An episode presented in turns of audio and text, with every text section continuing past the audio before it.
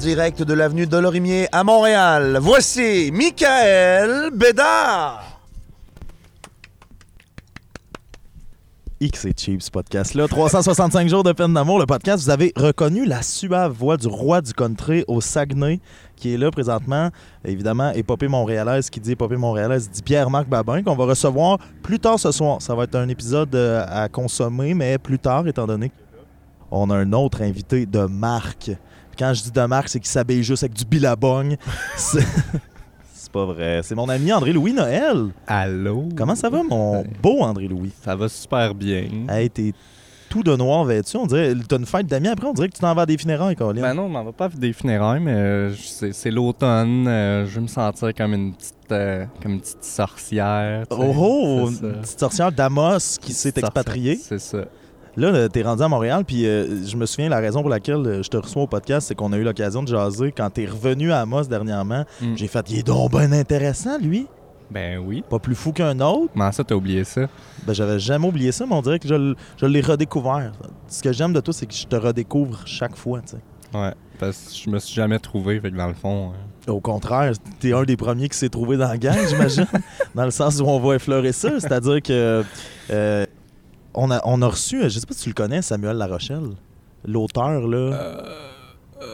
T'es- t'es- T'es-tu mort? ça me- Il est décédé, par. Attends un peu. Samuel Larochelle. Mais en tout cas, c'est un auteur. euh, C'est celui-là qui faisait l'info semaine. je sais pas, c'est qui ça? non, je le sais que c'est un gag, mais je veux, je veux le, le comprendre à son plein potentiel. Euh, C'était euh, Hmm. quand on était à Polyvalente. Oui, oui, oui. Ok. Il y avait euh, l'info semaine, c'était les nouvelles de, C'est C'est l'école, puis c'était Samuel, mais c'était Samuel Lambert. Ah, c'est ça. Petite peau basanée, Ouais, euh, les cheveux d'ébène. ouais. Ben oui, ok, oui, je me souviens. sexy, Oui, oui. tu. Hey, Tu te demandais si c'était un gars, une fille, mais tu t'en crissais parce Mais que c'était beau. Je pense que c'est là, je pense que c'est là que t'es, devenu homosexuel, toi, en C'est l'entendant. grâce là. à lui. C'est grâce à lui. On le salue pas Merci. parce qu'il écoutera pas, Ben, c'est sûr. Ça ben fait- là, peut-être qu'il l'écoute, hein, avec tes 45 000 auditeurs. Oui, c'est vrai. Peut-être qu'il est là-dedans, mais si oui, il m'en a pas parlé beaucoup. Mm. Mais je, je sais pas où il est euh, présentement, donc euh, peut-être. On le salue s'il écoute, puis on le salue pas s'il écoute pas. Mais euh, cette fois-là, ouais, ben Samuel Larochelle, c'est parce que j'ai déjà reçu cet auteur-là qui nous a parlé de ce que c'est être homosexuel en région, mais tu as eu, toi, un parcours assez incroyable. Da- Dans, dans le monde de l'homosexualité. là. En et là, préparez-vous. Préparez-vous. J'avertis d'avance. André Louis, c'est un des gars au sens le- de l'humour le plus développé que je connaisse. Fait que je peux me permettre de faire des blagues de même parce que je le sais que ça, ça te choque sûr. pas. Parce que, Mais mettons, que- mettons que lui il s'embarque, lui, euh, Pierre, Pierre-Marc, Pierre-Marc, lui, je vais le dire, mettons, là, je vais l'arrêter, je vais dire, hey, t'es-tu homophobe, toi? non, je vais dire, t'es homophobe, toi. Ah, OK. Fait que fais attention, Pierre-Marc. Tu sais, il fait du country, il est, il est sa, il est sa glace mince. Il est sa ligne, ouais. Ouais. Il est sa ligne entre l'homophobie et le western. C'est ça.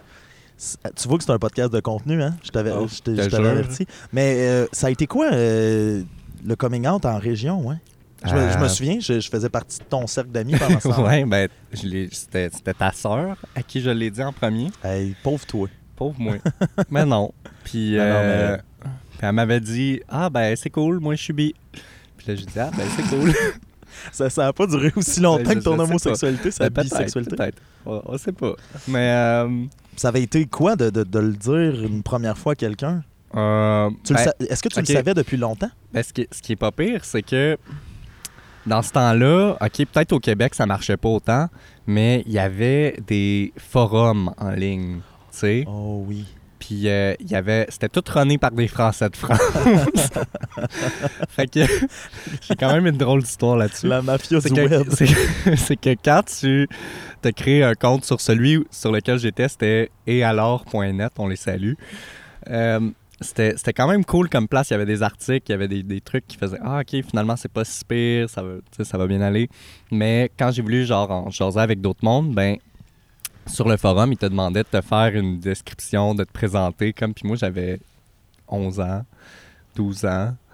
Puis j'ai fait mon- ma, ma présentation. Puis euh, j'étais bien poète.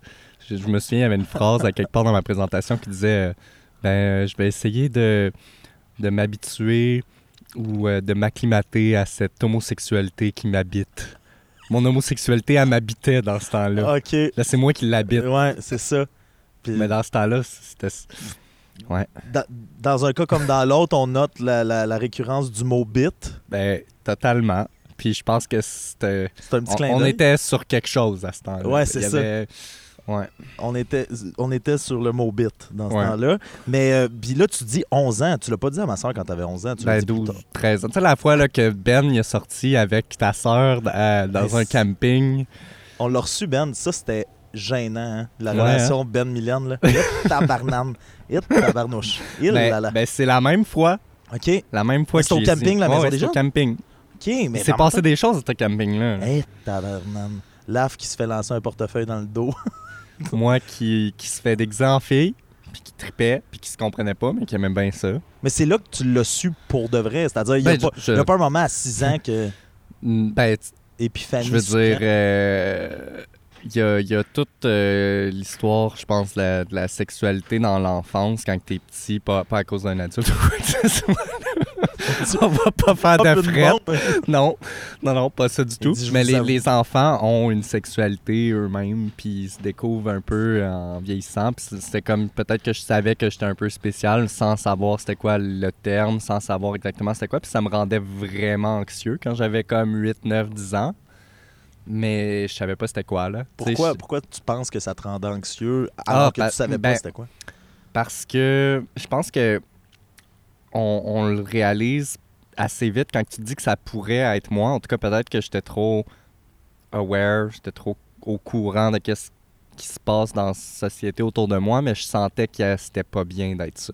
C'est vrai? Ouais. Est-ce que c'était. euh, Tu sais, tu parles de société autour de toi. Est-ce que c'était quelque chose par rapport au climat familial, au climat social à l'école Ben, ou c'était vraiment une conception qui- Personnellement, c'est parce que c'était pas juste l'homosexualité, c'était l'identité de genre. Tu sais, j'étais petit, j'étais comme, je me disais là, des fois, je- moi j'ai- j'aimais tous les personnages féminins dans tous les jeux vidéo. Je suis super gamer, fait que tu sais, à toutes les fois que tu vas me dropper un jeu, que tu vas vouloir jouer avec moi, ben je vais prendre la fille, puis je vais faire comme si c'était la best. fait que on joue au Power Ranger, moi je suis Kimberly, euh, euh, Mettons Mario Kart, t'es. mais t'es Peach, c'est ça. Exact. Fait que, tu sais, même si c'est. C'est ça. Fait que je jouais ces bonhommes-là. Je, je me questionnais un petit peu. Euh, Dans ma tête, j'avais. J'étais comme. Tu sais, le petit gars qui se met le pénis entre les bras. Entre les. Entre les. Entre les bras. Entre les, entre les bras. Il était long. Non. entre les cuisses. Puis qui, qui, qui fait comme. ouais. Tu sais, comme s'il était pas là. Tu sais, comme quand tu le caches. Je sais pas si t'as déjà Ben, fait ben, ça. as-tu Bon. vu le film de Ben, Danish Girl? Mais ben, je n'ai vu plein. C'est pas- c'est comme un. Je pense qu'à quelque part, c'est quelque chose qui est très commun dans les enfants qui questionnent leur. euh, leur sexualité puis leur identité de genre, ça, ça arrive à un moment donné, mais il y en a pour qui, il y en a pour qui justement ça les marque plus, il y en a pour qui ça, ça veut dire plus quelque chose. Puis pour moi, c'était vraiment un point où ce que j'étais super confus. Puis euh, dans ma tête, je le savais que c'était comme pas correct, puis que j'étais, tu sais, j'avais tellement été, ça avait tellement été drillé dans moi d'être un petit gars, qui- que t'es un gars, puis tu fais ça, puis t'es- ton identité c'est que t'es un gars, que moi quelque part je me disais ben je, fitais pas là-dedans, tu je, voulais faire plein d'affaires de filles, mon père me faisait faire plein de sports que j'étais jamais bon dedans, puis euh, dans le fond, j'avais juste le goût de faire des niaiseries, mais avec les cheveux longs, puis à faire des... Tu sais, dans ma tête, moi, c'était un petit peu ça, le genre, là. Ça voulait pas dire grand-chose, mais ça voulait au moins dire que, genre, j'étais vraiment pas comme les autres. Euh, au niveau, euh, tu sais, mettons, du vocabulaire, là, parce que c'est c'est une question qui est épineuse pour des gens qui connaissent moins bien ça. Fait au niveau de la terminologie, qu'est-ce qui différencie, mettons, cette identité de genre-là versus être trans? Tu sais, je pense à Kate Lessard qu'on a Ouais. vu à Occupation Double. Est-ce que ça, Mhm. c'est quelque chose qui t'a déjà passé par la tête de dire, ben, peut-être que Ben- t'es une femme, tu sais? Oui, puis en même temps, en même temps, en ce moment, quand je pense à ça, je suis un petit peu, je me dis euh, euh, nihiliste du genre. Tu c'est comme si Ah. rendu, rendu où ce que j'en suis, je m'en, je m'en fous. tu sais. Je m'en fous vraiment qu'on m'appelle il, elle, they, them en anglais.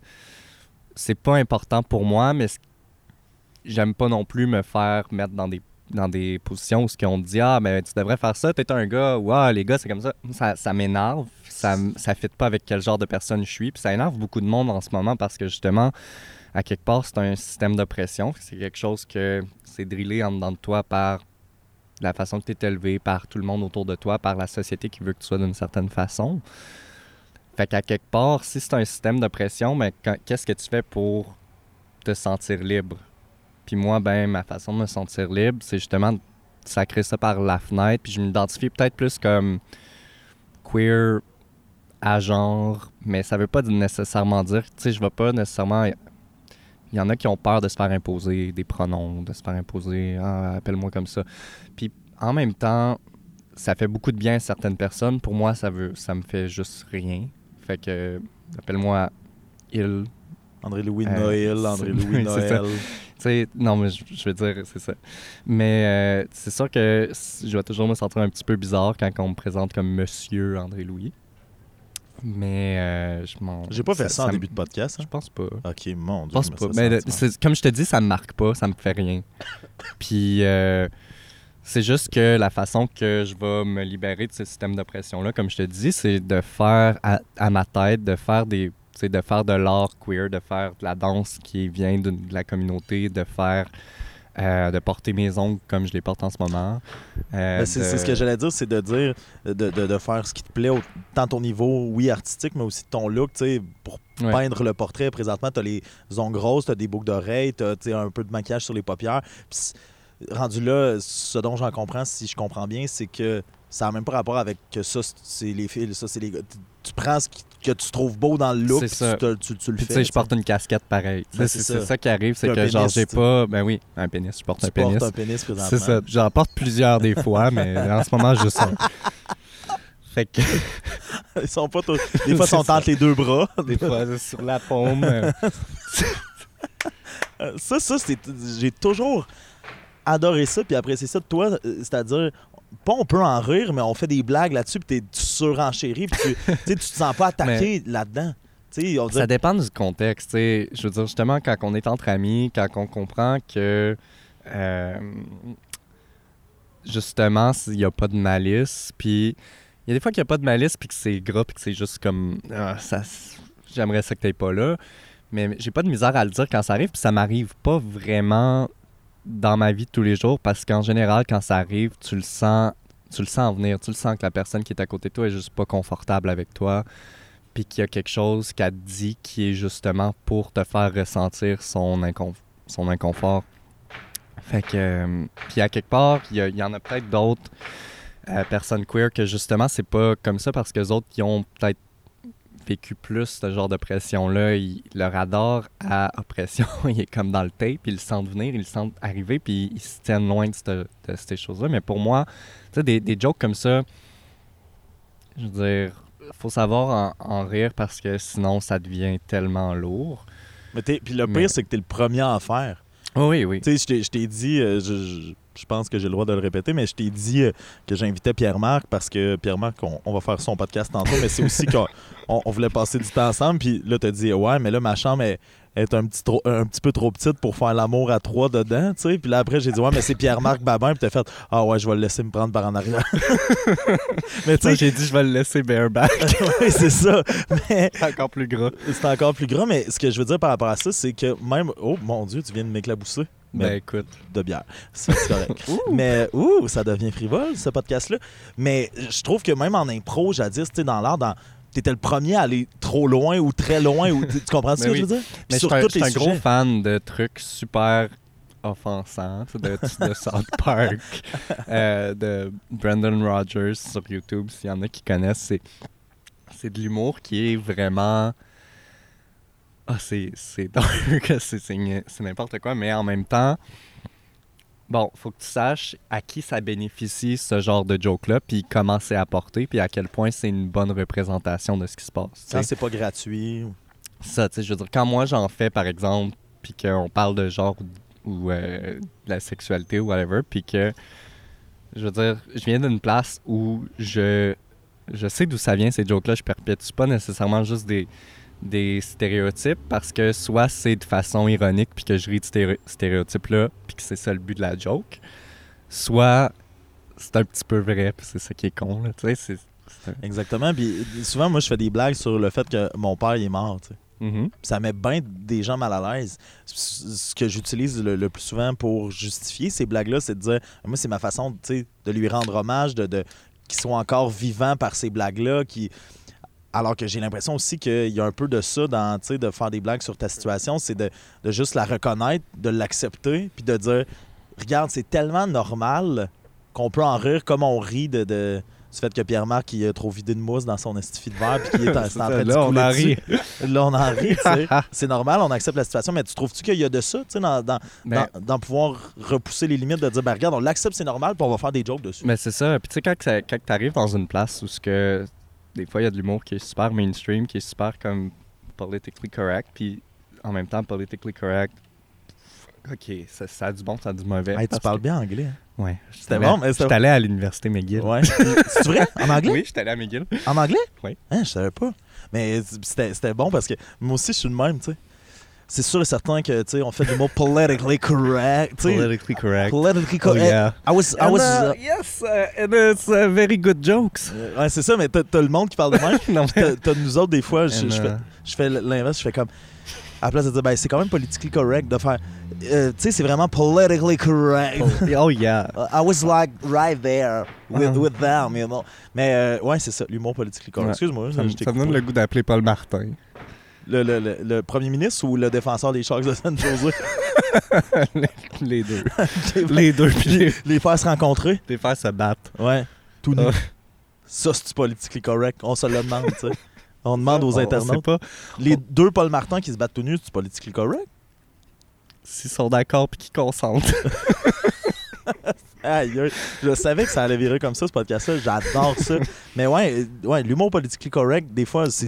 Des fois, c'est, des fois, c'est tannant, dans le sens où justement, tu veux pas avoir de limite quand tu fais de l'humour. Puis à quelque part, il y a aussi l'humour qui est, tu sais, euh, de, de- Comment t'appelles ça De.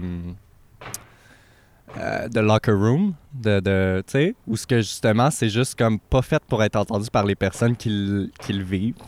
Parce que justement, à quelque part, ça va être super Tu sens que, que le monde, ils vont faire ces jokes-là parce que justement, il y a une genre de haine derrière. Ou que là, ça devient un problème.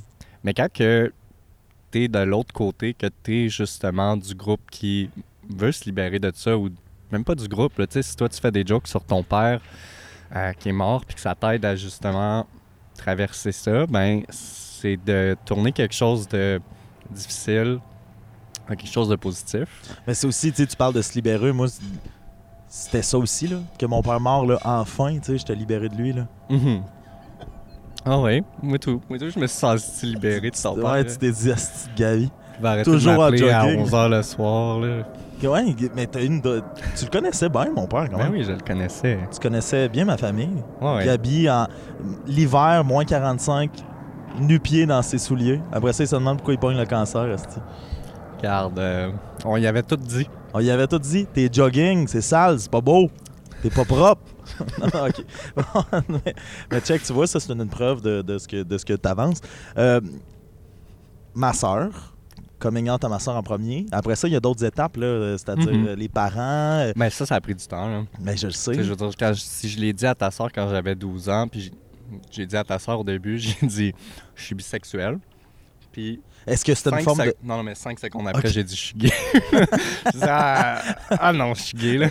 Tant qu'à y on, Ouais. va, on va pas juste se saucer les orteils. Que on va se drôle. saucer jusqu'à Ouais, jusqu'au. Ouais, juste- Pénis. Ben, c'est ça. Le, le- ben, il est à peu près à la même hauteur. Ouais, toi. ouais. Tu penses-tu? Pense. Ben, ben, je- Non, moi, dans ma tête, le tien, il arrive aux genoux. C'est- Oui. Hein? Hein? Mais, tu t'es dit, euh, ah, Mick, il, va, il, va, il vient faire un podcast, il va sûrement dire que j'ai Ben, un gros pénis. ben, c'est ça. Ben, je pense qu'à cette heure, les auditeurs, ils, ils Ils peuvent vraiment m'imaginer dans leur tête s'ils m'ont pas rencontré. S'ils n'ont pas quitté parce qu'on fait les fous. c'est ça. mais, euh, mais oui, donc c'est- drôle, ça, tu sais, de faire.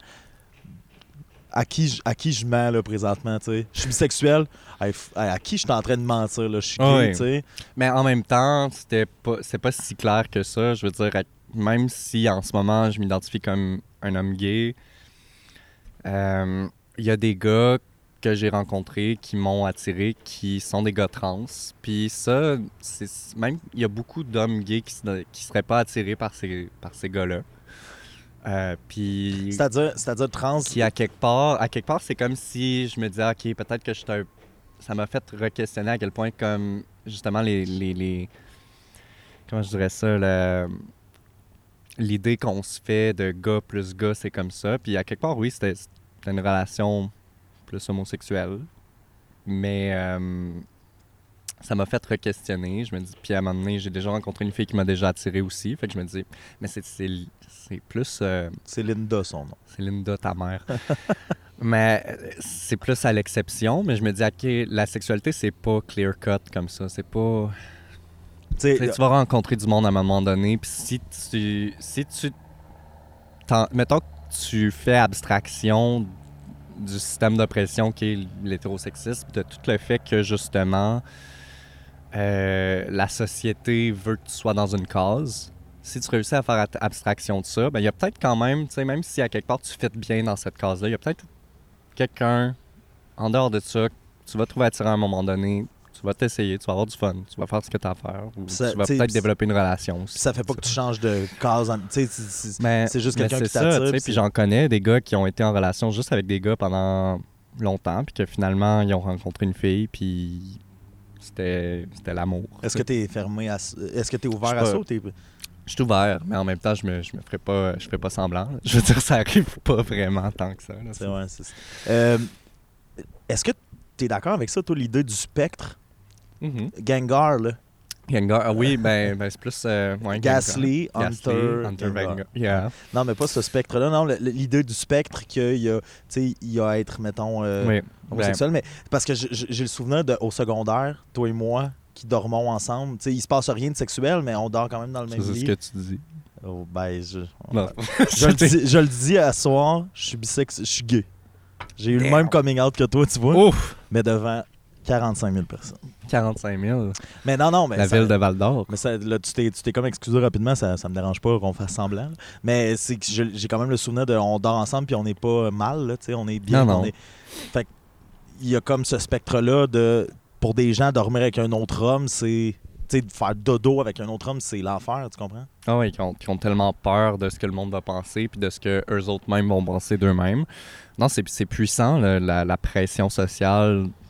Quand on pense à justement à la sexualité, on a tellement été habitués euh, toute notre vie à se dire qu'un gars c'est de telle façon puis que euh, que ce qui est souhaitable c'est d'être hétérosexuel puis que ce qui est normal c'est d'être hétérosexuel puis de puis que même dans l'hétérosexualité il y a des limites qu'il y a plein de choses que tu fais pas dans le que tu que tu peux pas te permettre de faire sexuellement comme homme hétérosexuel. Il y a plein de kinks qui sont shamés qui, qui sont sais que c'est comme il y, a, plein de honte qui est poussée sur le monde qui aiment des choses qui sont moins euh, conventionnelles ou qui ont des kinks que justement c'est justement très habituel, très normal, mais on a comme obscurci ça, on a caché l'existence de plein plein de plaisirs sexuels qu'on parle pas ou qu'on fait juste ridiculiser dans de la porn, dans dans les discussions qu'on a en général.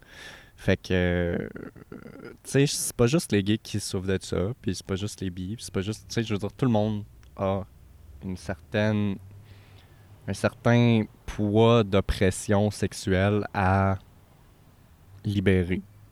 Tu sais, c'est- comme, c'est vraiment quelque chose qui affecte tout le monde, mais c'est plus évident quand t'es une minorité sexuelle.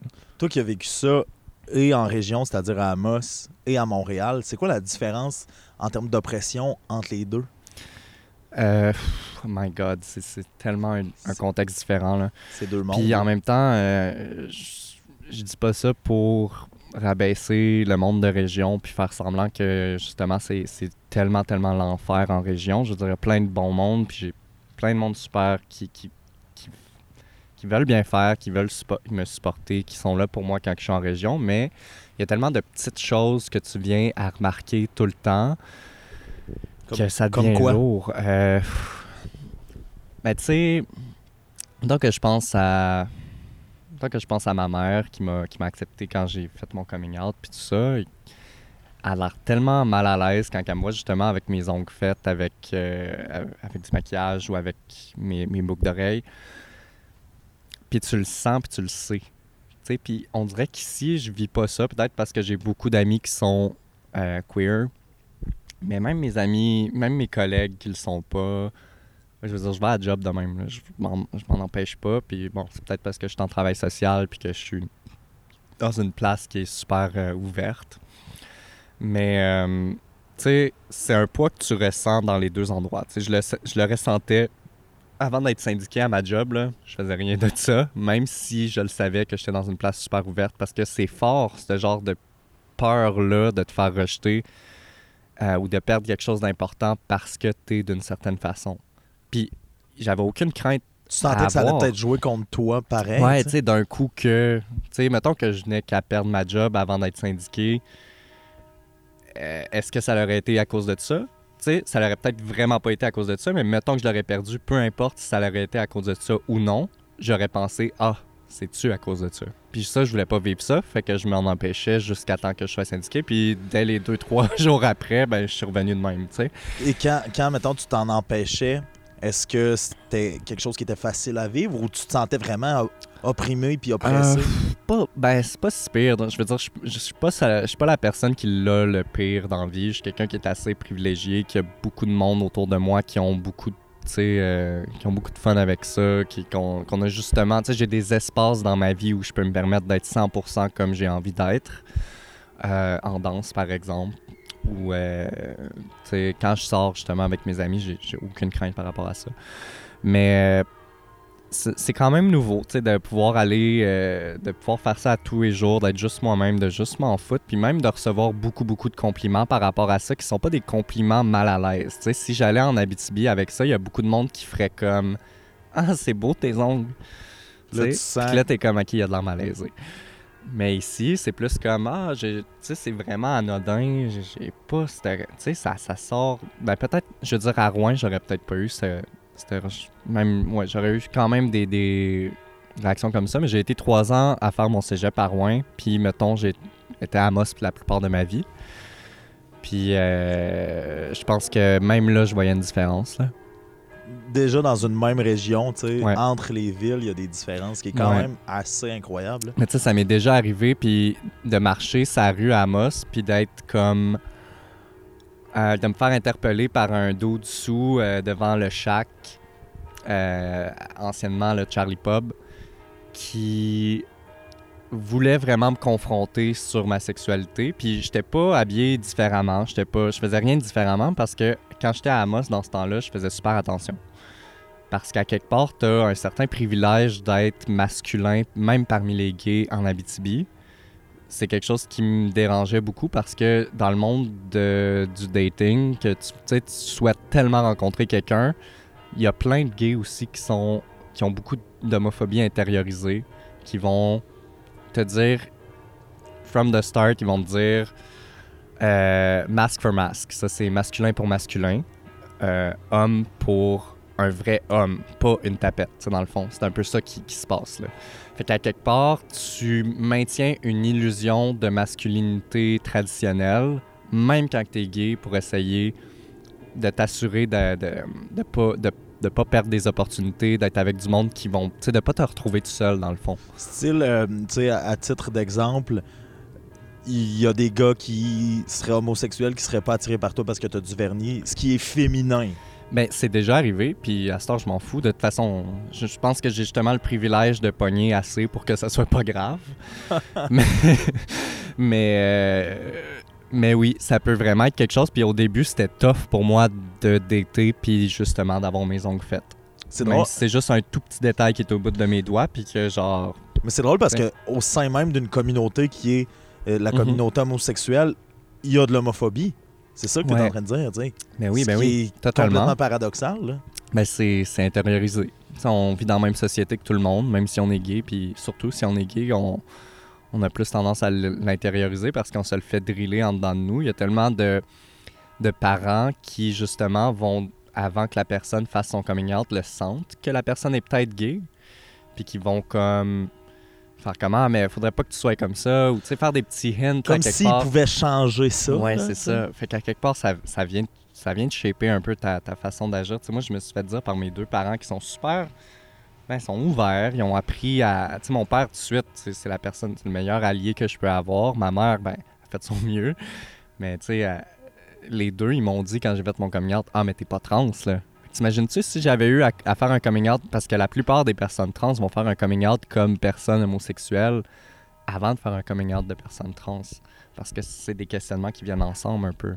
Fait que tu sais, d'avoir mes deux parents en partant me, me dire, mais t'es pas de même là toujours là. C'est correct que tu sois gay, mais faudrait pas que là, Ouais, ou bien c'est correct que tu sois gay, mais c'est pas correct que tu sois tapette. Tu comprends? Ça, je l'ai entendu en masse, tu sais. Fait qu'à un moment donné, j'ai juste fait comme fuck it, je vais être la plus grosse tapette du monde, puis je vais avoir du fun, je vais faire ce que j'ai à faire, je vais mettre mon vernis rose, je vais acheter mes. mes tu sais, je fais 6 pieds 2, ben, j'ai mes gros, mes gros heels de, de 6 pieds, euh, de 6 pouces, de 6 pieds. Eh boy, ça c'est plus des. Christ, tu serais Hey, rendu à 12 pieds C'est 2. ça, je, veux dire, on va lui marcher dessus, les hosties. ouais, c'est ça. Euh, non, mais c'est ça. Puis je veux dire, c'est pas comme si Le super-héros, toi, de Giant Queer, c'est ça le bon. giant queer. Oh yeah, c'est moi. Mais, euh, Qu'est-ce que tu voulais dire? Mais je sais pas. Mais tu sais, j'ai tout ça. Fait que Mais- je fais mes affaires, je vis ma vie, c'est mon look, c'est ma. Tu sais, je revendique que j'ai le droit d'être comme je suis, juste dans la vie de tous les jours, puis ça me fait du bien. Mais pour revenir à ta mère, tu sais, euh, tu dis que des fois, quand tu es en Abitibi, ça fait longtemps là, que tu as fait ton. Ben, longtemps. Ça fait quand même Ouais, ça fait quasiment 10 ans, là. Quasiment 10 ans que tu as fait Ouais, ton 10 coming out, tu sais. Ouais, 10 ans. et Félicitations, demi. cheers à ça. Ben oui, Cheers 10 à ans de coming out. 10 ans de coming out puis d'acceptation, de, C'est ça, ça. c'est beau. Attends, on va me garder.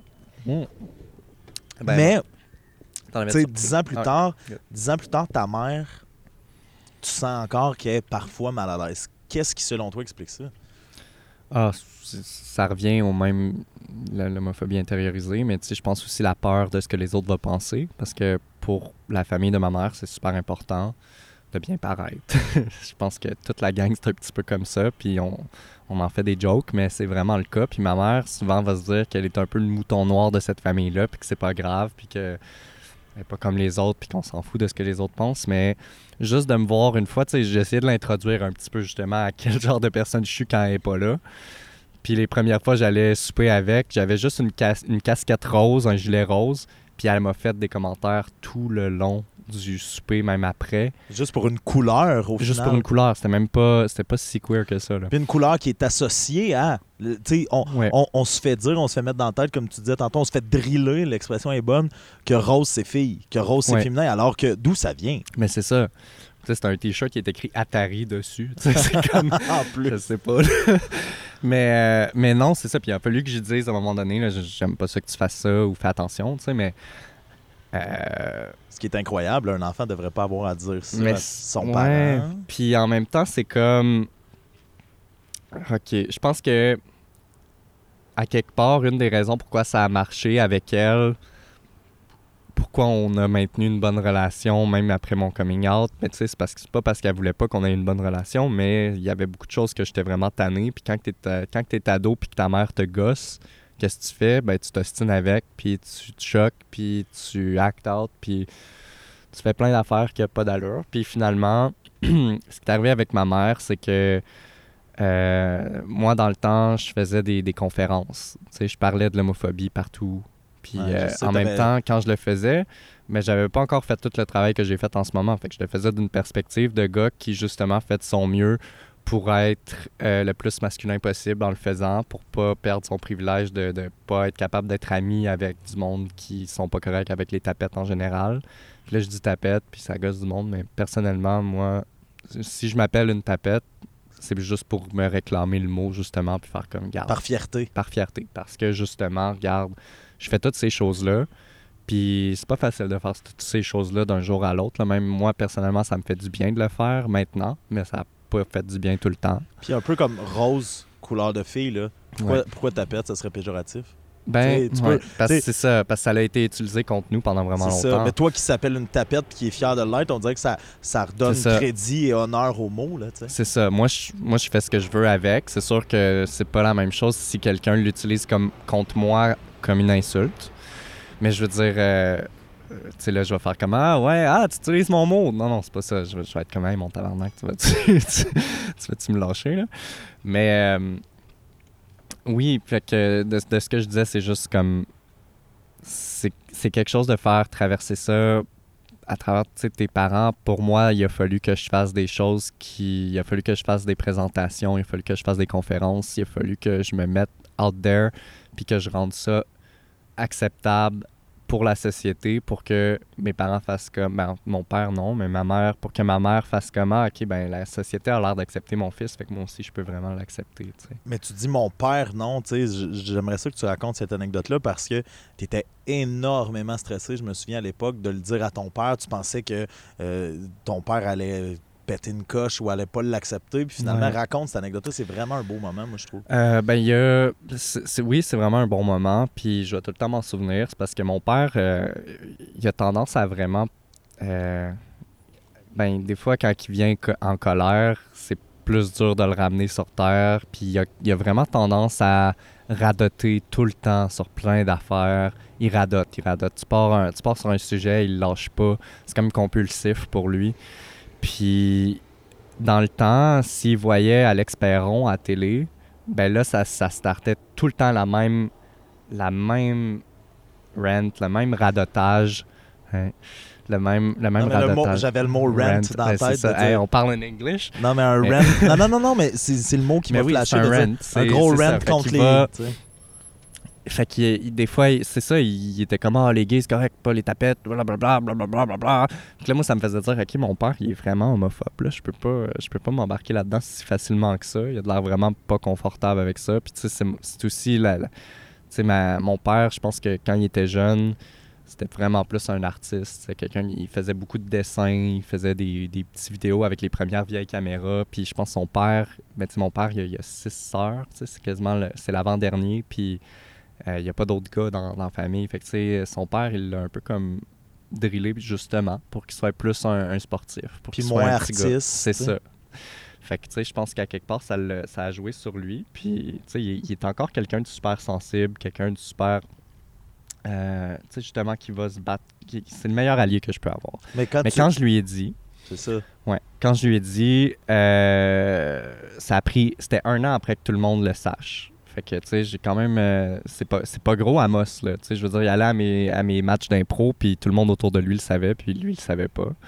Mais c'est quoi? Tu t'es assis avec dans le sais? Ben, il, ouais, il était dans, il était dans le salon, euh, dans l'appartement, puis je suis allé le voir, puis j'ai dit, faut que je te dise de quoi. J'ai sorti ça euh, un petit peu out of nowhere à un moment donné. Mon frère, ah oui, ça, je, je gamais avec mon frère dans notre chambre, puis euh, j'ai dit là, je vais aller le dire à papa, puis il est comme non, euh, dis-le pas.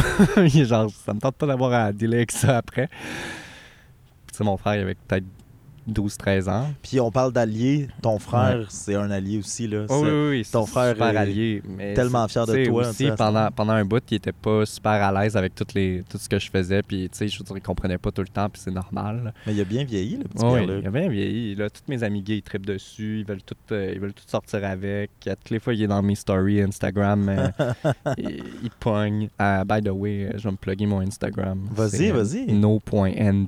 Puis je fais bien des stories, puis c'est bien cute. Ouais. Mais je suis déçu que t'en euh, aies même pas fait une sur le, le ouais. podcast présentement. Ben, je vais en faire une. là, euh, là, là. Ben attends, là, t'étais, t'étais sur la, la belle anecdote. Fait que mon père, euh, j'y ai dit. Puis, euh, je sais pas qu'est-ce qu'il faisait. Il était sûrement sur un site de rencontre à essayer de, de se faire une femme, mais ça a jamais marché.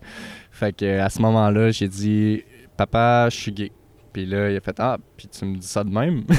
puis il était comme pas à l'aise, mais en même temps, il était pas, c'était pas le moins à l'aise. Euh, puis, euh, ben, comme je disais, il m'a demandé si j'étais trans. Puis j'ai dit non, c'est pas ça, inquiète pas. C'est normal, je pense, de demander pour un parent parce qu'ils savent que la vie est plus dure quand t'es trans que quand t'es gay, je pense. Mais euh, en tout cas, fait que je lui ai dit ça, puis j'ai dit que j'allais passer la nuit chez mon ami Olivier la Lancette parce que ça me tentait pas que ça soit justement lourd puis malaisant. Fait que j'étais allé, puis il m'a demandé si Olivier était gay. j'ai dit non, il est pas gay, là, c'est pas ça qui se passe. Mais, euh, mais c'est ça, ça m'a fait du bien. J'avais des amis autour de moi. Je pense que c'est ça qui est important parce que dans ma job, je suis travailleur social, je parle avec des jeunes qui, justement, moi, je suis pas travailleur social, je suis bachelier en travail social, je suis pas dans mon ordre, je peux pas dire que je suis travailleur social. Vous pouvez pas me poursuivre, merci. Mais euh, c'est ça. Fait que je parle à des jeunes, puis euh, ça m'arrive de leur parler, puis les plus durs, c'est quand justement ils ont pas personne autour d'eux, puis justement ils s'apprêtent à faire un coming out, c'est la, la peur de plus avoir personne. Mais c'est ça qui est drôle, tu sais. T'es hyper bon pour vulgariser ces situations-là, pour en parler, pour les expliquer, pour les clarifier. Puis autant je sais qu'à l'adolescence, tu as fait des conférences. Il y a ça dans ton travail, là, présentement, de, de- de te servir de ta propre expérience pour aussi expliquer, euh, vulgariser, puis clarifier ça pour des jeunes qui vivent la même affaire que toi, tu as vécu. Mhm.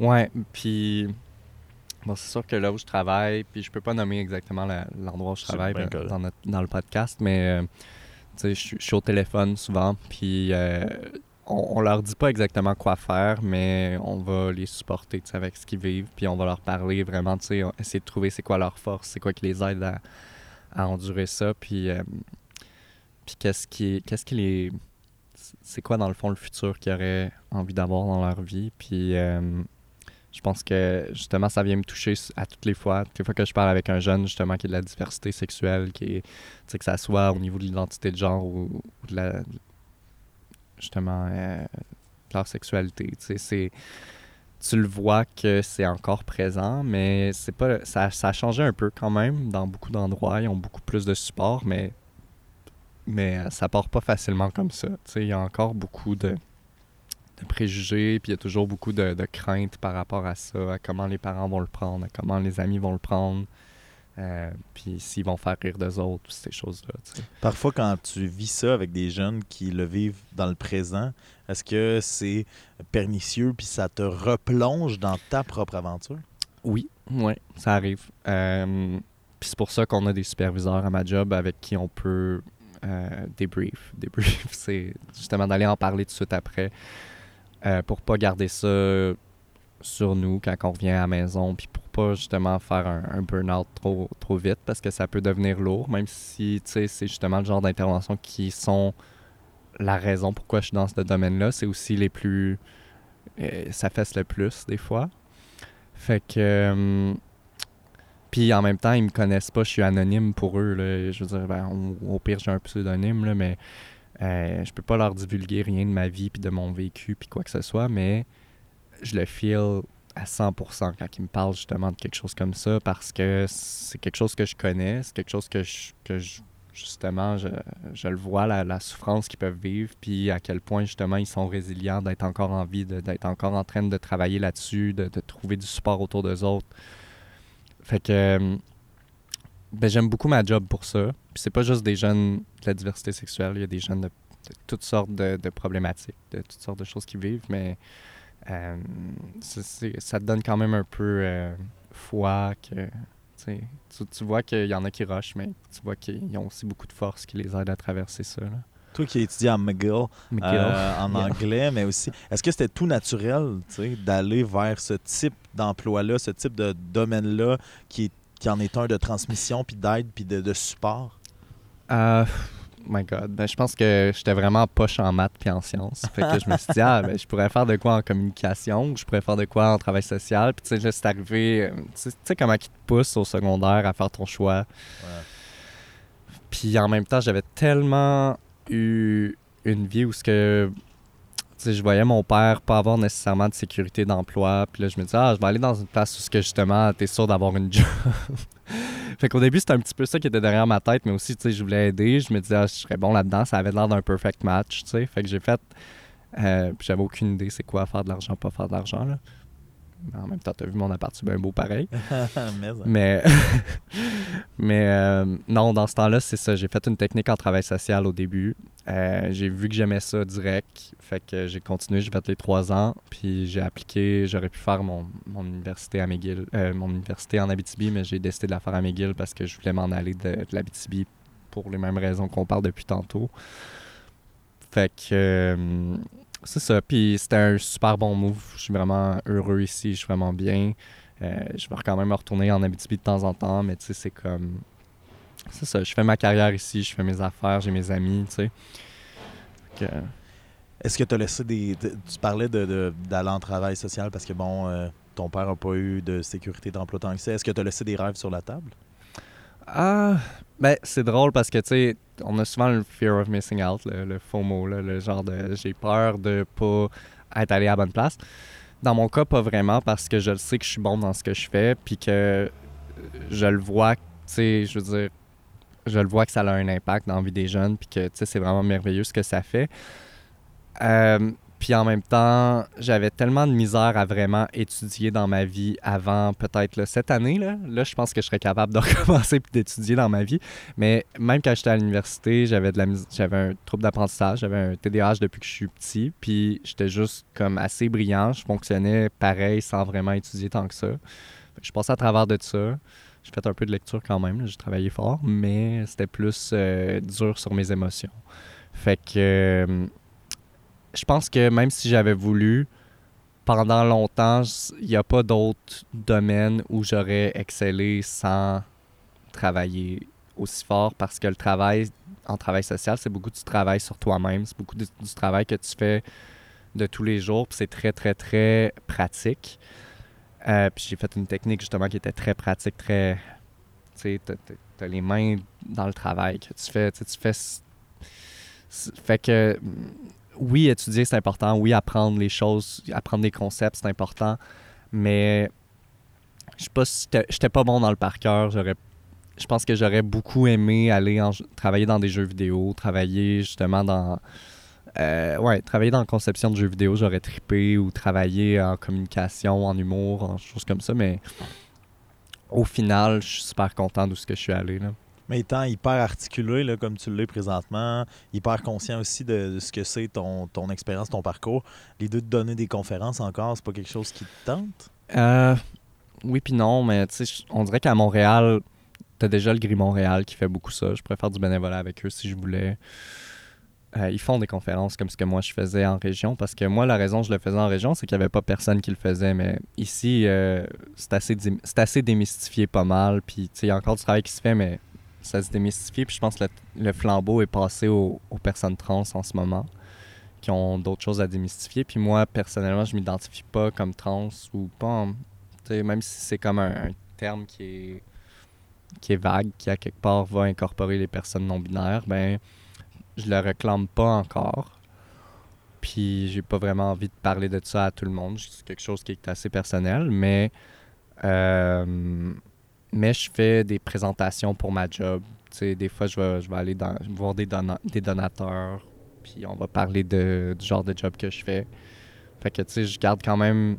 Mes, mes talents d'orateur sont encore passés dans ma job. Euh, ouais.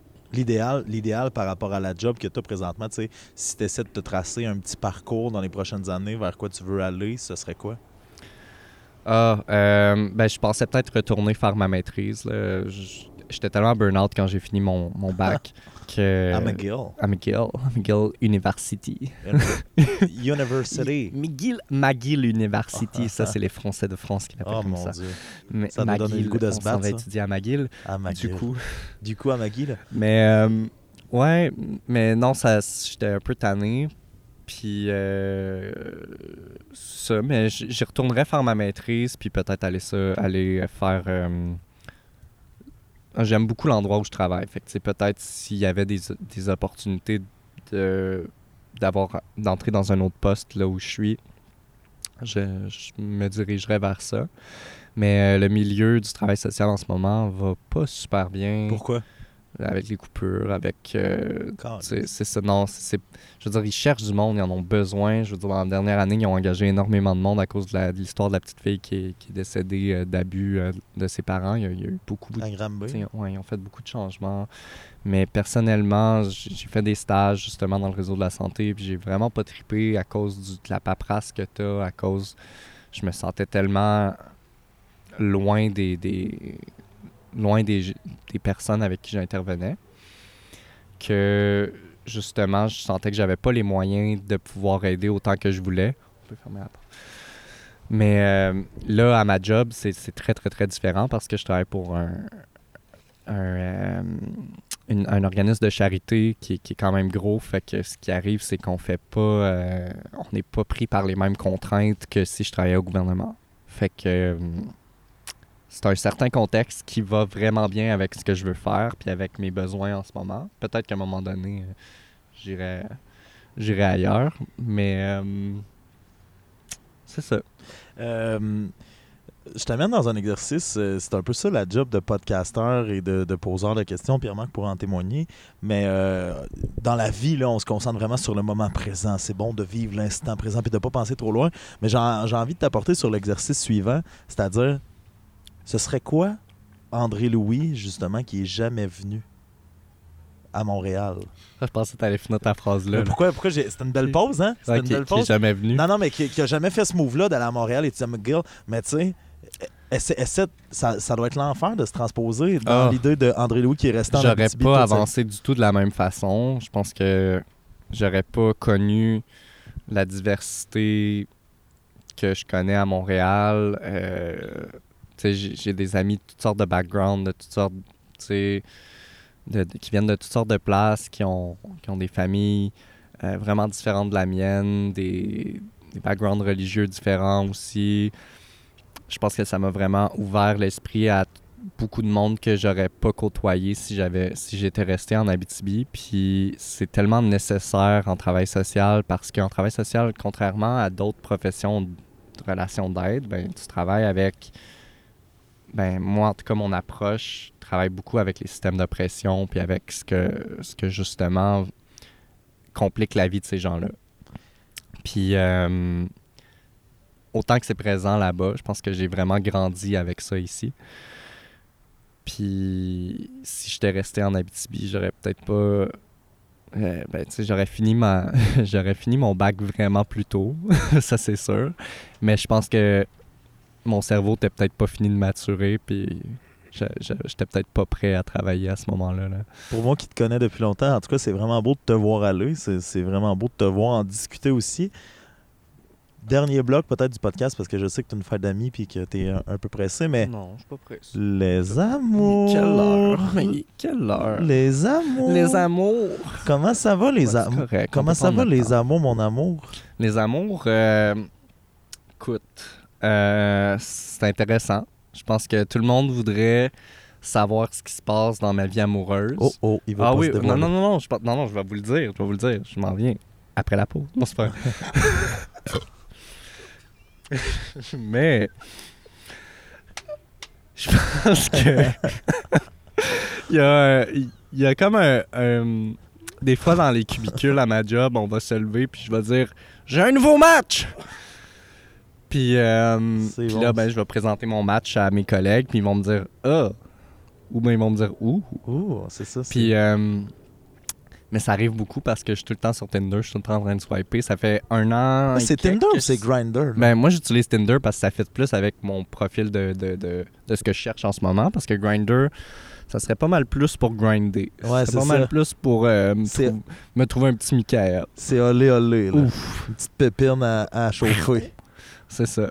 Puis, right now. C'est- souvent de ça, Grinder? Ben, ça, ça dépend. Il y a du monde qui font des, des rencontres différemment. Moi, ça m'intimide un peu, Grinder. Je pas- je l'utilise pas tant que ça. C'est- Attends, wow, le mot intimidé est quand même euh, fort de sens. Ben- c'est ben- que c'est- vraiment. C'est parce que quand t'es beau comme moi, Ouais, oui, tu ça, je reçois plein de messages. Ça, c'est intimidant, ça, ou c'est Tu reçois des pénis. Mais ça, ça me dérange pas. Mais, mais ce qui arrive, c'est qu'ils s'attendent à une réponse. Puis là, tu te fais insulter quand tu réponds pas. Mais tu Ah. te fais insulter des fois quand tu réponds pareil. Puis il y a du monde de toutes sortes. Puis Ah là, moi, je suis comme, OK, ça me tente pas de parler à personne. Tandis là- que sur Tinder, tu peux matcher le monde avant. Fait que t'as comme un petit filtre. Ok, sur Grinder, c'est la, la façon non, dont c'est ça, tout le monde te parle. Free for all. Ouais. Il n'y a pas de match, il n'y a pas de C'est c'est free for pas- all, mais c'est du monde quand même proche de toi. Fait que là, tu peux voir qu'il est comme à 2 mètres, puis là, tu te retournes. il est juste là. Il est là. Il est là juste à Ouais. deux mètres. Asti que c'est drôle, ça. Qu'est-ce que tu fais dans mon appart? Mais, euh, Ouais, puis là, il t'insulte. Mais euh, ce que j'allais dire, c'est tu nous as amené sur une belle piste aussi, mon beau André-Louis. Pour les filles, c'est l'horreur. Mais pour les homosexuels, ou peu importe le terme, là, C'est la fête. les, les dick pics, non, mais les dick pics, Ah. c'est correct? Euh, ça dépend fun à qui. recevoir? Non, mais c'est pas pour tout le monde. Moi, euh, personnellement, je veux dire, Une belle grosse veineuse. un euh, beau pénis. Ouais, c'est ben ça. oui. Ah Moi, ouais. j'ai j'ai regardé beaucoup Superbad quand j'étais au secondaire. Puis la Les scène où dessins. il dessinait des pénis, moi, je te dis, euh, ça me stimulait. Moi, ça me donnait envie de dessiner des pénis Trois aussi. petits, tu t'es donné Fait une coupe de euh, wellé là-dessus. Je veux dire, ça nourrit, ça nourrit ma, ma quête de, sais, euh, De queue. ma quête de queue. Ça nourrit, euh, ma, ma personne artistique en moi. Ça me donne Ouais. envie de Oui. dessiner. Je comprends. Il dit quand j'ai vu cette scène-là, mon premier kit de fusain. C'est ça. Oh mon dieu. Mais non, mais en fait, oui, ok, les dick pics, mais euh, non, je pense que ça fait peut-être un an que je suis débarqué d'une relation. Ça fait 365 jours de peine d'amour. Que t'as vécu. Non, mais non, même pas. Ben oui, puis non. Dans le sens, c'est moi qui avais fait la décision. En- Mais je me souviens, on est dans un party à Amos au karaoké chez François Manja pour on en jase. Que j'allais. l- Ou que je l'avais fait ou que je l'avais pas fait. C'était fait. Ouais, c'était fait, mais on se voyait quand- encore. Ouais, puis t'étais serein quand même. Oui, mais j'étais. Puis tu sais, même encore au- à tous les jours, j'y pense encore. à Qu'est-ce qui serait arrivé si j'avais pas, si je l'avais pas laissé. Mais en même temps, j'ai quand même pris euh, plusieurs mois avant de décider si c'était vraiment fait. Puis- Êtes-vous encore en contact? Oui, oui, un peu. Mais on se voit pas tant que ça, puis il y a un nouveau chum. Fait que tant mieux pour lui. Mais euh, je veux dire, c'était quand même quelqu'un qui était difficile à laisser parce que c'était quelqu'un qui est. ben, en partant, il est super méga beau. Il pogne. euh, tu sais, je veux dire, tout le monde l'aime autour de moi. Ma famille l'aime. Il connaît tout le monde. On a été ensemble pendant deux ans. Qu'est-ce qui a motivé le, le choix de le laisser? Ah, il y, a- il y a plusieurs raisons. Puis je pense que la, la raison principale, c'était que je trouvais que le sexe était pas bon. Calique, c'est bon ça? Ouais. Mais en même temps, quand tu dis que le sexe est pas bon, souvent c'est un peu comme un symptôme que d'autres choses vont pas bien. Mais de la façon que je l'expliquais au moment où je l'ai laissé, c'est que je trouvais que le sexe était pas bon, mais je voulais aller voir un sexologue pour qu'on puisse en parler, pour un parce que tout le reste allait quand même bien entre nous, je trouvais. Mais euh, lui, il était pas ouvert à ce qu'on à ce qu'on essaye un thérapeute conjugal. Puis euh, là, j'ai dit bon, ben si on fait pas ça, je vois pas d'espoir dans notre relation. Puis si je vois pas d'espoir dans notre relation, je sais pas pourquoi je suis avec toi. Fait que j'ai fini ça. Mais euh, il y a plein d'autres choses que j'aurais voulu essayer, mais ça partait de là. Puis peut-être que c'est justement parce que je traverse. Ben, ah, je suis bachelier en travail social. Puis euh, justement, je crois peut-être plus au, au counseling, puis tu sais, justement à, à l'intervention de couple, justement. Puis Rendu là, rendu là, c'est lui aussi qui a pas voulu faire le il a pas pas avec voulu, toi. puis j'ai coupé ça court, puis on a continué de savoir un peu, puis là j'étais complètement confus parce que finalement le sexe était pas si mauvais une fois qu'on avait plus de recul, mais en même temps on avait pris cette distance-là, on avait fait des moves. Ah, J'avais de la misère à expliquer qu'est-ce qui se passait, mais c'était pas, c'était, c'est ça. Je pense qu'à quelque part c'était Est-ce que ça te fait encore mal aujourd'hui? Un petit peu. Un petit peu. C'est quelqu'un qui est assez. euh, on, avait, on avait une bonne chimie, mais en même temps, je me demandais comment ça se fait que je me suis ramassé avec quelqu'un comme ça parce que. Euh, on- c'était pas. On n'avait pas tant de jokes entre nous. Tu, me connais, je suis tout le temps en train de faire des jokes. Je- il comprenait pas vraiment mon humour tant que ça. On, ouais, jasait en anglais plus qu'en n'importe quelle autre langue. Puis on. euh, à quelque part, c'était quelqu'un qui, était, qui prenait soin de moi. J'étais super confortable avec lui. Il me faisait toujours à manger quand je revenais de travailler ou de la- ou de l'école. Euh, on avait beaucoup de bon temps. Puis c'était, tu sais, mettons que tu regardes une peinture de c'est quoi notre relation, là, ça serait une super belle peinture. Ce serait un beau portrait. Ça serait, tu sais, ça t'aurait le goût de vivre ça. Mais la toile sur laquelle la peinture avait été peinturée était moins de qualité que. Je pense que c'était peut-être ça. Il y avait quelque chose qui, qui faisait que.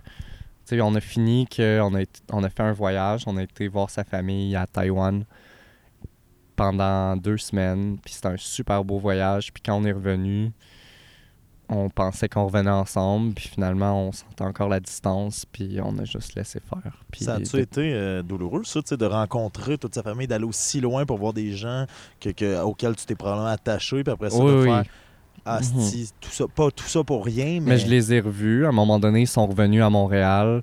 Ils sont venus toute la gang à Montréal, toutes ses cinq sœurs, puis tous les neveux. Euh, puis là, ils voulaient me voir parce qu'ils m'avaient vu quand j'étais à Taïwan. Puis, je- on n'est pas qu'on était en fret, mais on s'était pas vu depuis cinq mois. Là, moi puis Evan, qui, est- qui est mon ex, on s'était pas vu. Puis, il m'a dit, ben, ça te tente de venir voir ma famille? Ils ont fait à manger, ils aimeraient ça te voir. Wow. Fait que euh, j'étais allé, puis c'était bien. Ouais, j'étais content de les voir. J'ai pas eu. Tu sais, c'était un petit pincement, mais c'était pas, euh, c'était pas blessant. là. C'est juste que c'est difficile de faire un move comme ça quand je sais que, mettons, pour lui, il a rencontré ma famille aussi, puis ma famille aussi ont trouvé ça tough que je le laisse parce qu'ils comprenaient pas nécessairement d'où ça venait. Puis, tu sais, en même temps, il y avait une sécurité dans le fait que j'habitais avec lui. Ça fait de- deux ans qu'on était ensemble. Ça fait peur à tout le monde autour de toi. Mais overall, en gros, je suis content d'avoir fait ce move-là. Puis j'ai rencontré plein de monde depuis ce temps-là. Je date euh, compulsivement. Puis euh, je suis bien comme ça, dans le sens où j'attends encore de rencontrer quelqu'un avec qui euh, peut-être ça, ça va vraiment marcher.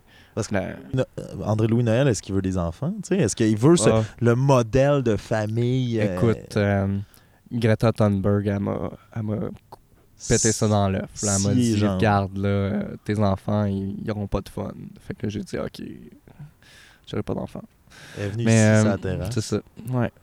Euh, Mais non, c'est c'est quelque chose qui te tente pas. mais ça me tenterait, mais je pense que je pense que c'est plus euh, la personne plus politique, puis la personne la, la personne plus euh, je pense qui justement regarde l'état du monde en ce moment, qui fait comme ben je serais peut-être mieux pas. Ben peut-être que j'a- j'adopterais peut-être un jeune ou je serais peut-être famille d'accueil. Ça, mais, ouais, ça euh, te ressemble. Ouais. Et là, là, t'as dit Taïwan. Je savais pas si on allait aller là, mais j'y vais. On parlait tantôt de, de, de, de fétichisme un peu, là. On Ouais. s'en est parlé la dernière fois que t'es venu à Amos. T'as un petit faible pour les, les, les, les gens de, de l'Asie? Euh, entre autres. Ouais, t'expliques ça comment? T'as tout le temps un- été un gars de jeux vidéo, un gars de manga, un gars de... Ouais. Moi je pense que c'est de la faute à Sailor Moon. non, c'est pas, pas vrai. Ah. Mais non, mais je suis quand même assez critique de ça parce que justement, ça, j'en vois du monde. Tu sais, je veux dire, j'ai- j'ai daté beaucoup justement d'Asiatiques dans les dernières années. Puis j'étais peut-être plus problématique au début, dans le sens où à quelque part, tu- des fois, tu dis des choses que tu devrais pas. Tu fais des. des- tu, fais, tu dis des choses puis t'es pas à ta place pour dire ces choses-là. Soit en joke. Ben, des fois en joke, des fois en. Tu sais, justement, ça, c'est comme. euh, les, les personnes avec qui je vais aller en date, c'est, c'est pas toujours des Asiatiques, mais quand c'est le cas, ils vont être à la défensive en partant parce qu'ils vont se dire OK, euh, ce gars-là, il est-tu avec moi juste parce que je suis asiatique? Ah, la- ta, ta réputation est tellement faite dans Non, le pas monde. ma réputation. Non, non, ils vont se demander ça peut-être avec n'importe quel blanc avec qui ils vont aller en, en date. Parce que c'est reconnu dans, dans Que justement, ils, ils ont, ils ont les En cas, de ceux pas. que je connais, il y en a qui ont, qui ont de la misère justement à faire des matchs. Puis quand que c'est des matchs, ben c'est des matchs qui sont juste intéressés par les Asiatiques. Ah, OK. Fait que Wow. là, ils identifient ça, puis ils sont comme OK, OK, on a un autre petit problème, il y a du racisme à quelque part là-dedans à Unpack. Il y a comme un petit. Tu sais, il y a comme. les- Je pense que faut faire attention. Puis ça a fait en sorte que moi, il a fallu que. je- Justement, je, je retravaille sur c'est quoi qui fait que je suis attiré plus par eux, puis est-ce que je suis attiré uniquement par eux ou pas? Est-ce que tu as une réponse à ces questions? Ah non, je suis pas attiré uniquement par eux, mais je pense qu'à un moment donné, j'avais j'ai comme même passé par euh, une phase où ce que j'essayais juste de pas dater des asiatiques parce que j'étais comme j'avais peur que justement que je sois problématique, que genre je fasse des que justement ça soit un problème pour eux ou que je les fétichise, que justement je les je, je les ob- que je les, je les objectifie. Ce qui est pas le cas, tu sais euh, mais, mais pour- mais pourquoi tu l'as... je pense qu'à quelque part, il faut que tu sois intéressé par la culture de la personne aussi, par son background, parce qu'elle a vécu, mais pas d'une façon genre Ah, tu viens d'où Ah, mais tu viens vraiment de où? Tu sais, genre, tu sais, c'est ce genre de questions-là qui, justement, les, les mettent, les font genre cringe, les font se sentir super mal. Tu sais, il y a des choses comme ça qu'il faut que tu apprennes quand tu arrives pour dater quelqu'un qui est pas blanc, puis que toi, tu es blanc, ben, c'est sûr que ça va. Euh, c'est sûr qu'il va y avoir des choses qu'il va falloir que tu fasses un travail sur toi-même parce que notre société est tellement blanche que c'est plein de questions qu'on n'a jamais eu à se poser puis qui rendent les gens inconfortables puis justement qui justement peuvent aller jusqu'au fétichisme jusqu'à faire comme ok euh, je suis sur une date avec lui mais pour quelle raison? Est-ce que c'est parce qu'il est vraiment intéressant qu'il partage des intérêts avec moi? Euh, que justement je me verrais avec cette personne-là ou est-ce que c'est juste parce qu'il est vraiment beau dans mon regard de personne qui est juste attiré par des personnes comme ça? Tu parles beaucoup de travail depuis le début, de tout le travail que tu as fait, de tout le travail que tu essaies de faire, de tout le travail que tu fais à ton propre travail. C'est beaucoup de fois le mot travail. Euh, non, mais c'est quoi les prochaines étapes? Vers quoi tu veux aller? Au niveau de, ne serait-ce que spirituel, mais de Ah, un Mexicain. personne. Non, c'est Ah ouais? pas- c'est Ah pas vrai. Tu le sais, en plus, mon premier chum, c'était un Mexicain. non? Omar? J'ai jamais rencontré Omar? Ah, ça me dit quelque chose, oui. Mais je parle même pas par rapport au gars, je parle de, Non, de- je sais, c'est une joke. André Louis en tant que personne. Ben, c'était très bon. C'était très bon. Un peu raciste, mais très bon.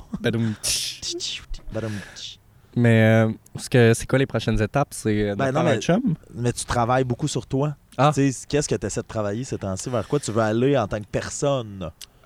Euh, hmm, hmm.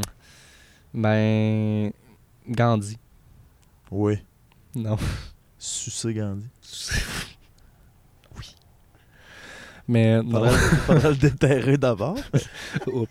Que Dieu ait son âme. Non, euh, je sais pas. Je fais du travail. Tu sais, je, je pense qu'à quelque part, il n'y a pas nécessairement de end goal dans la vie. Tu sais, je pense que c'est c'est juste de. de c'est un travail que tu fais à mesure dans la vie. Tu sais, d'apprendre à, à te connaître, d'apprendre à devenir une meilleure personne avec les autres, d'apprendre à, justement euh, défaire les systèmes de pression, à te libérer de, de tout ça. Je pense que c'est quelque chose que tu fais tous les jours pour te sentir mieux avec toi-même. Puis en ce moment, je suis dans une vraiment bonne place, mais je pense que euh, récemment, j'ai vaincu, je pense, mes derniers symptômes de TDAH, puis je pense que je le suis encore, mais tu sais, ça, c'est un gros changement dans ma vie, là. Mais on- ça, ça, ça prendra un autre podcast pour ça. Mais... Comment euh, ça? parce que c'est tellement quelque chose qui a pris beaucoup de place dans ma vie, qui a, qui a- qui a fait beaucoup de situations qui étaient dures, puis que finalement j'ai plus de symptômes, mais Comment c'est arrivé un peu tout seul. mais Comment on réussit à vaincre ça? Je pense que c'était juste mon cerveau qui est arrivé à 25 ans, puis qui a fait comment t'es complètement formé, puis euh, tu peux tu peux fonctionner d'une d'une façon plus normale maintenant. Puis qu'est-ce que ça l'a libéré? Euh, moins d'impulsivité, euh, moins de, de stress quand il y a trop de stimuli. Fait que, mettons, je peux aller faire mon épicerie sans me sentir complètement drainé. Euh, juste comme j'oublie moins mes affaires partout. Puis c'est ça. Je suis, juste plus fonctionnel. J'arrive moins en retard. À part quand il y a un podcast, mais ça, je les ai avertis d'avance. Puis, euh, fait que, c'est comme toutes ces affaires-là que j'avais, qui étaient un méga problème dans ma vie depuis que j'étais tout petit, sont plus un problème. Fait que ça, c'est déjà, tu sais, je suis tellement à une place où que tout va bien, tout d'un coup, que j'ai de la misère à répondre à cette question-là, mettons. Mais ça veut dire que tu es sur la bonne voie? Oh oui, oui, totalement, mais je pense que puis ça fait au moins un an que ça va super bien de même. Fait que euh, je sais pas, je continue de tu sais je pense qu'à quelque part de d'essayer de s'actualiser, c'est ce que l'humain essaye de faire une fois que une fois que ses besoins sont remplis, fait que c'est ça, à un moment donné retourner à l'école, finir ma faire ma maîtrise ou euh, peut-être aller plus loin même puis euh, continuer de faire la job que je fais puis à quelque part, je pense que c'est déjà beaucoup. Exact. Hey, merci! Mon beau André Louis d'Amour de nous avoir reçus. Belle terrasse, là, il commence à faire noir, mais belle terrasse, bel appartement, bon prix, bonne réputation. Mhm. Noël. Euh, mais merci ouais, de, de- de m'avoir euh, accordé toute cette belle vulnérabilité-là, mon ami. Ben, je vais te donner de la vulnérabilité n'importe Oh. quand. Boy. Ça, on aime ça. On aime ça. Ah il en oui. garde pas pour lui, la vulnérabilité. Il y a mieux la vulnérabilité. un petit peu vulgaire. Oh boy. Amadeus Mozart, hein? Vulgaire Amadeus. Euh, mer- merci, mon beau Andy. Merci à Pierre-Marc de m'avoir introduit. On s'en va enregistrer le tien à cette heure. Ouais. Fait que, euh, ben, euh, à tout de suite pour nous deux, mais pour ceux et celles qui écoutent, merci d'avoir écouté. Ciao, bye, FM. Bye bye. Oui, c'est. Oh,